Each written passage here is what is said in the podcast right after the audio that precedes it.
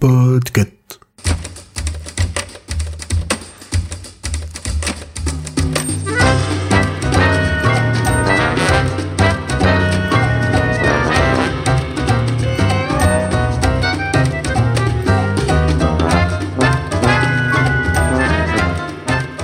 Et en cette nuit des plus favorables, daigne me permettre, à défaut d'un banal sobriquet, de te présenter les caractéristiques de ce dramatis persona. Voilà Vois en moi l'image d'un humble vétéran de vaudeville, distribué vicieusement dans les rôles de victime et de vilain par les vicissitudes de la vie. Ce visage, plus qu'un vil vernis de vanité, est un vestige de la vox populi aujourd'hui vacante, évanouie. Cependant, cette vaillante visite d'une vexation passée se retrouve vivifiée et a fait vœu de vaincre cette vénale et virulente vermine vantant le vice et versant dans la vicieusement violente et vorace violation de la volition.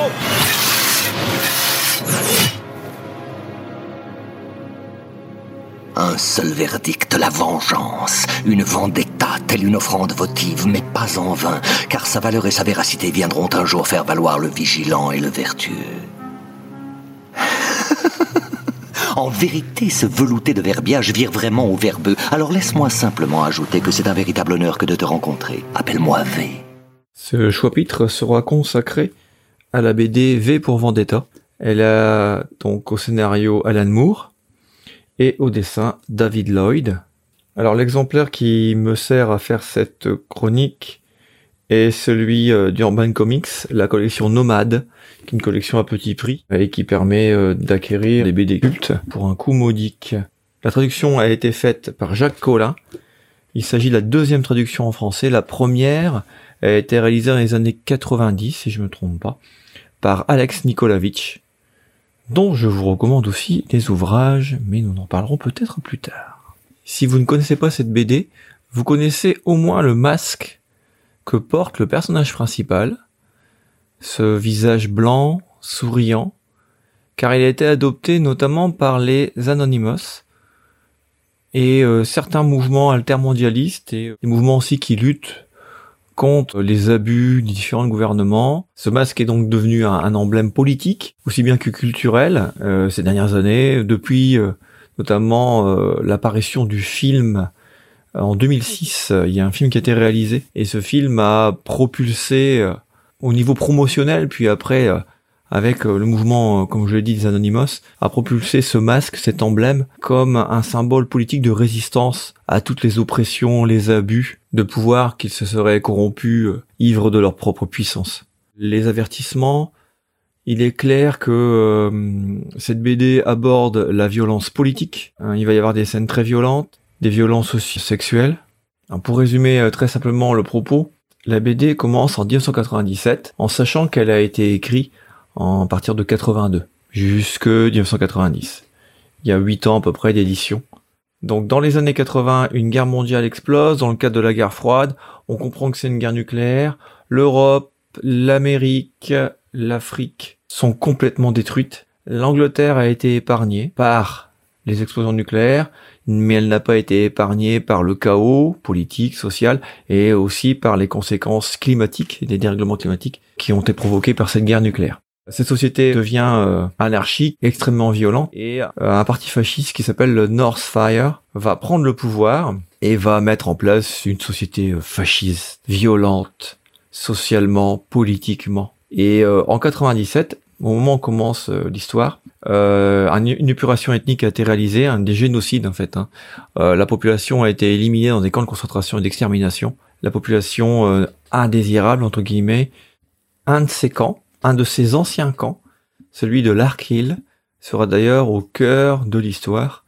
Je ne vais pas spoiler, mais il est très important. Il est évoqué dès le début. Alors, en sachant que euh, ces camps d'extermination ne sont plus en fonction. Des dizaines, des centaines de milliers de personnes ont été éliminées. Il y a eu même des expériences menées sur certains des prisonniers. Ça aussi, c'est au cœur de l'intrigue. On le sait aussi très rapidement.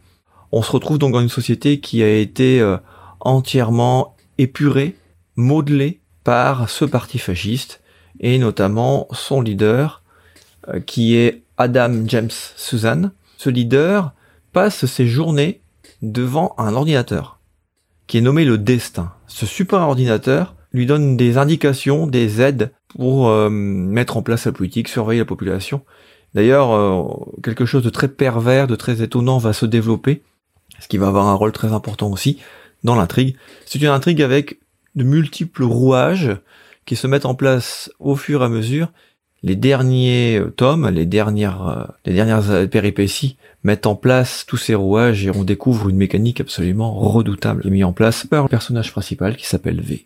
En cet état, ce parti a mis en place une méthode de contrôle qui est basée donc sur la religion euh, anglicane, une religion donc qui est au service du pouvoir. L'État est organisé en différents organismes qui ont des noms euh, assez particuliers. En fait, on a l'idée de corps. Il y a l'oreille qui écoute, l'œil qui lui est plutôt dans les caméras.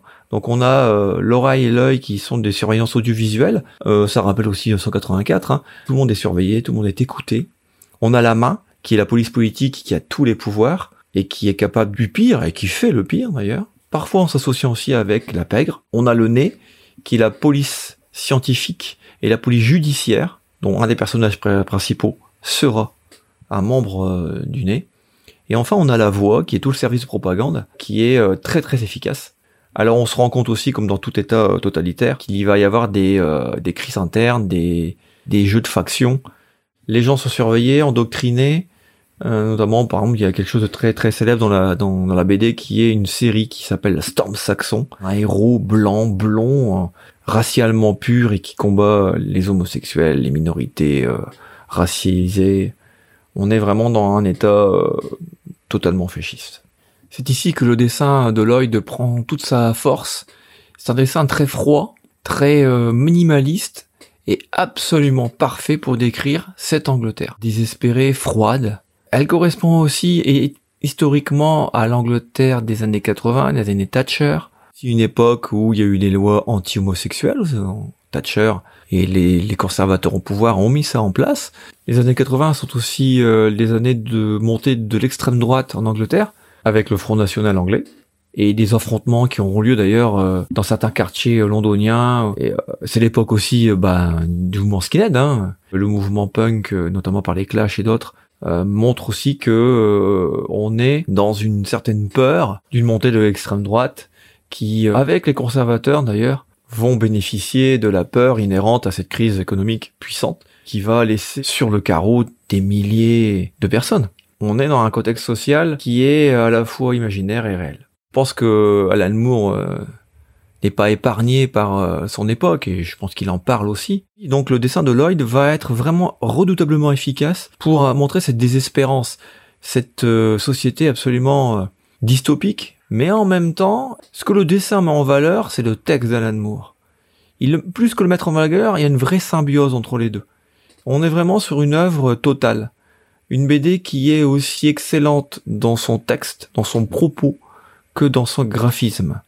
Alors si cette BD est une référence euh, de la BD contemporaine, ce n'est pas pour rien, c'est évident que là on est sur quelque chose qui peut être qualifié d'un véritable chef-d'œuvre. On pourrait l'appeler le 1984 de la BD, mais ce serait assez réducteur, au sens où Moore et, Lloyd, ils abordent des thèmes qui vont beaucoup plus loin dans ce que pourrait être une société dystopique, notamment sur le côté euh, patriarcal. C'est une société de prédateurs, les femmes en sont victimes. Et d'ailleurs, et c'est très fort pour une BD du 1980, en fait. Alan Moore a certains héros, donc V. Euh, v va prendre sous son aile une jeune fille, Ivy, Ivy, alors je sais pas exactement comment on prononce, une fille de 16 ans, qui euh, a failli être violée, torturée et assassinée par la police politique, parce qu'elle s'était, euh, elle a tenté de se prostituer pour une première fois, car elle n'a pas de revenus, elle n'a pas d'argent. C'est une société qui est socialement extrêmement violente il va la prendre sous son aile et il va en faire euh, une femme forte. C'est même plus fort que ça. Il va la révéler à elle-même. Elle est forte, c'est une femme puissante, elle a une force en elle, elle a 16 ans. Cette force va sortir. Néanmoins, le héros, V, est très ambigu. C'est un anarchiste. Alors, euh, il prend le masque et euh, l'apparence de Guy Fawkes, qui est le héros de la conspiration des poudres, qui est un épisode euh, tout à fait réel de l'histoire d'Angleterre. Hein. Guy Fawkes était au cœur d'une conspiration dans la soirée du 4 novembre 1605. Il y avait euh, une quarantaine de tonneaux de poudre sous le Parlement. C'était une conspiration catholique Les catholiques étaient euh, oppressés par le pouvoir, ils subissaient des brimades, ils étaient maltraités par le pouvoir anglais, et ils faisaient partie d'une conspiration catholique qui souhaitait éliminer le roi et infléchir la monarchie vers plus de souplesse envers les catholiques, voire la faire rentrer dans les rangs de la papauté. Quoi. Tous les 5 novembre, une fête a lieu euh, en Angleterre qui célébrait euh, le fait qu'on ait euh, révélé, qu'on ait arrêté cette conspiration des poudres. Et on brûle un mannequin qui représentait, qui représentait Gary Fox, etc.